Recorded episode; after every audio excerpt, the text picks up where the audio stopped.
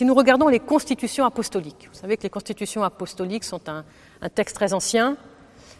Certains disent du IIIe siècle, mais d'autres disent qu'effectivement, il est écrit au IIIe siècle, mais que les traditions qu'il consigne sont bien antérieures au IIIe siècle. Au chapitre 2, voilà ce qu'il est écrit. Dans ton enseignement, ô évêque, recommande au peuple et persuade-le de le fréquenter l'Église assidûment chaque jour, matin et soir. Surtout le Shabbat et le jour de la résurrection du Seigneur, le dimanche. Mettez encore plus de zèle à vous réunir pour adresser votre louange à Dieu. Donc déjà, on voit que on se réunit tous les jours, mais il y a un accent qui est mis sur Shabbat et dimanche. C'est bizarre, c'est un accent qui est mis sur les deux jours. C'est curieux. On va, on va essayer de réfléchir après à ça. Ce jour-là, donc le dimanche, je continue donc les, constitutions apostoliques, nous adressons nos trois prières, nos trois prières, en mémoire de celui qui est ressuscité le troisième jour. Nous faisons ce jour-là des lectures des prophètes, la proclamation de l'Évangile, l'offrande du sacrifice et le don de la nourriture sacrée. Voilà. Donc voilà comment ça se passe et voilà comment euh, cette manière de faire juive passe dans les premières communautés chrétiennes et finalement arrive jusqu'à nous, euh, presque immuable, euh, 2000 ans plus tard.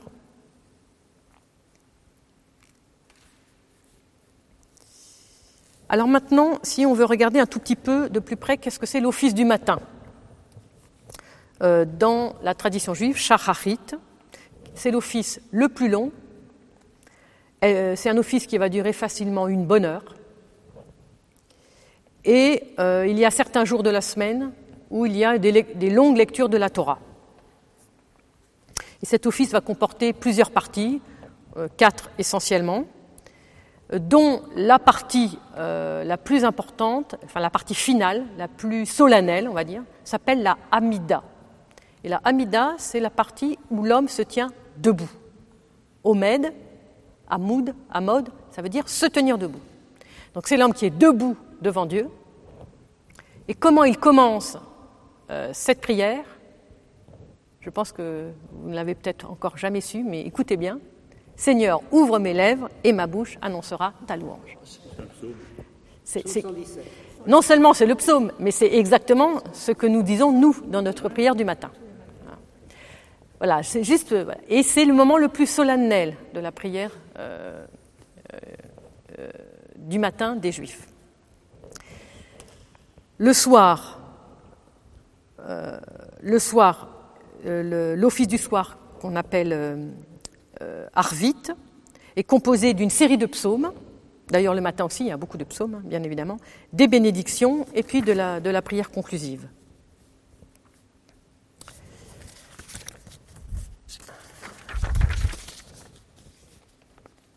Et euh, en tout cas, le jour de Rosh Chodesh, qu'on appelle le jour du mois, le jour qui ouvre le mois, le premier jour du mois, et dans certaines communautés, pratiquement euh, chaque soir, l'office de Harvit commence par le psaume 103, euh, considéré par la tradition juive comme une sorte de variation euh, poétique sur la création du monde des premiers chapitres de la Genèse. Voilà, donc ne nous étonnons pas pourquoi nous avons le psaume 103 dans notre tradition byzantine. Alors vous savez que ce psaume 103, il a 36 versets, selon le découpage hébreu. Hein, euh, donc euh, là, il faudrait qu'on vérifie, nous, avec la Septante. Pourquoi? Parce qu'il fait allusion aux 36 heures pendant lesquelles la lumière messianique a éclairé le monde avant la création de la lune et du soleil. Alors, donc c'est une, euh, voilà, une interprétation hein, de, du monde juif. Il y a 36 versets, parce que ça fait allusion aux 36 heures pendant lequel la lumière messianique a éclairé le monde avant la création de la Lune et du Soleil. Puisque la Lune et le Soleil, dans le récit de la création, arrivent au quatrième jour.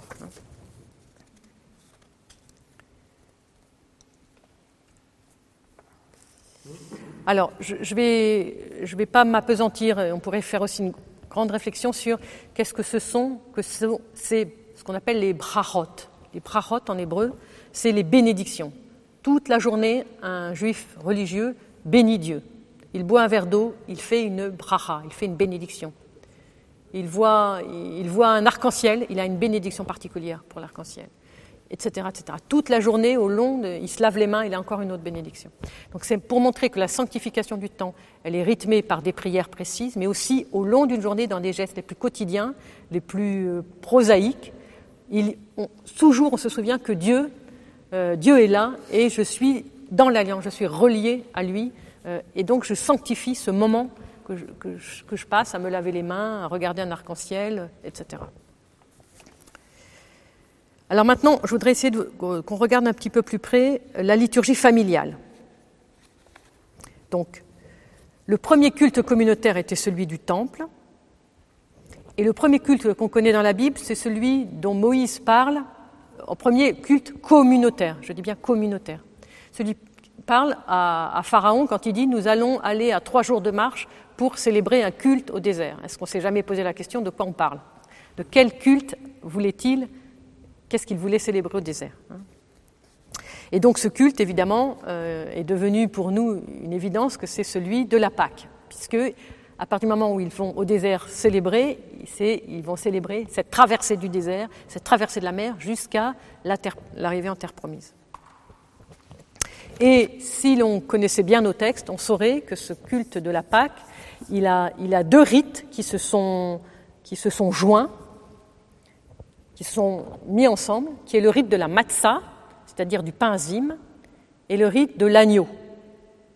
Donc c'était deux types de populations qui, s'étaient rejoints, ceux qui cultivaient le blé et puis ceux qui étaient des semi-nomades avec euh, les troupeaux. Donc les uns euh, immolaient l'agneau, les autres euh, avaient du pain azim. Et donc ces deux rites, quand Dieu demande que pendant sept jours, on, voilà, que d'abord le 14 de Nissan, on immole l'agneau et puis pendant sept jours, on, on mange que des azimes pour avoir du levain nouveau ensuite.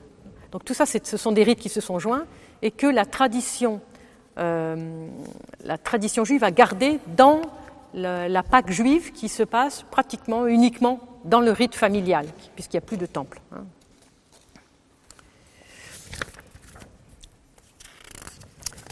Or, que se passe-t-il? Nous, nous avons gardé en, tant que, en tant que rite byzantin l'agneau. Et pourquoi nous avons gardé l'agneau? C'est parce que la prosphore du prêtre, finalement, symbolise l'agneau. La preuve, c'est que les paroles qu'il dit, et le prêtre ici présent va nous les redire, quand il découpe la parcelle centrale qui est l'agneau. Or, vous savez bien que, en tout cas dans le temps ancien, et en arabe jusqu'à aujourd'hui, l'echem, qui veut dire pain, ça veut dire la nourriture, ça veut dire la nourriture substantielle. Et ça pouvait aussi vouloir dire la viande.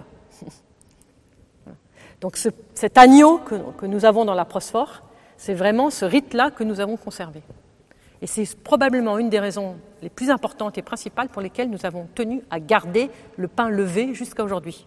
Vous savez que le pain levé, ça a toujours été, la tradition chrétienne a toujours fait avec le pain levé la divine liturgie, c'est seulement à partir du Xe, XIe siècle que du côté latin, on a commencé à le faire sans pain levé, en tout cas chez les catholiques. Euh, alors, on pourrait le réexpliquer maintenant, c'est-à-dire on pourrait dire les catholiques finalement, ils ont pris le rite de la matzah. On pourrait, voilà, on pourrait le réinterpréter.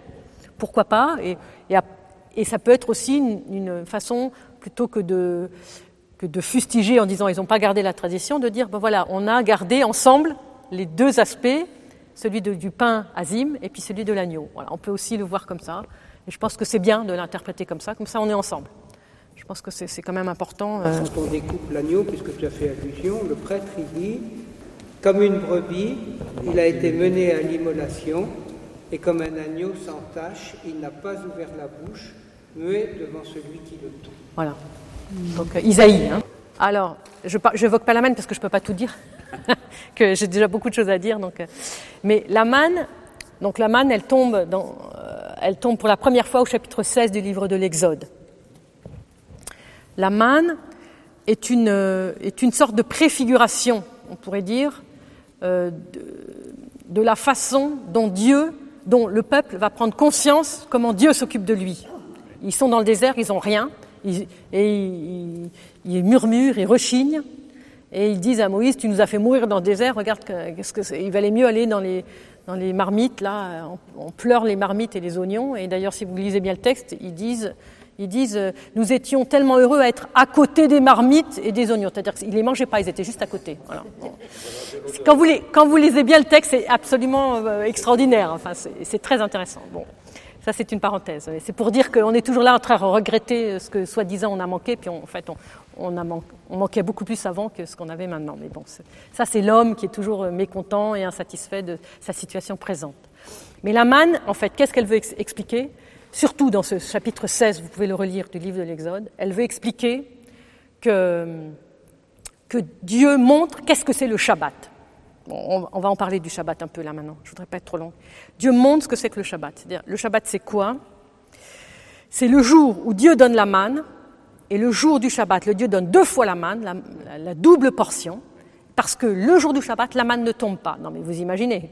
Donc on, est, en plein voilà, on a l'impression que c'est un conte. Eh bien, pas du tout, c'est pas un conte, c'est que Dieu montre à Israël qu'il ne, doit pas aller chercher la manne samedi parce qu'il n'y en aura pas.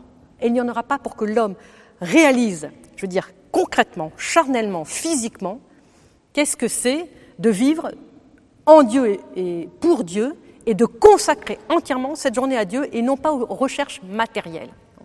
Donc la manne, ça nous fait un peu dévier du sujet, mais c'est juste pour dire que ça concerne davantage cette, conscience de Dieu qui, intervient et qui montre concrètement à l'homme qu'est-ce que c'est de ne pas s'affairer à chercher du matériel le jour, le jour qui doit être entièrement spirituel. Voilà, tout simplement. Hein. donc euh, c'est simplement ça.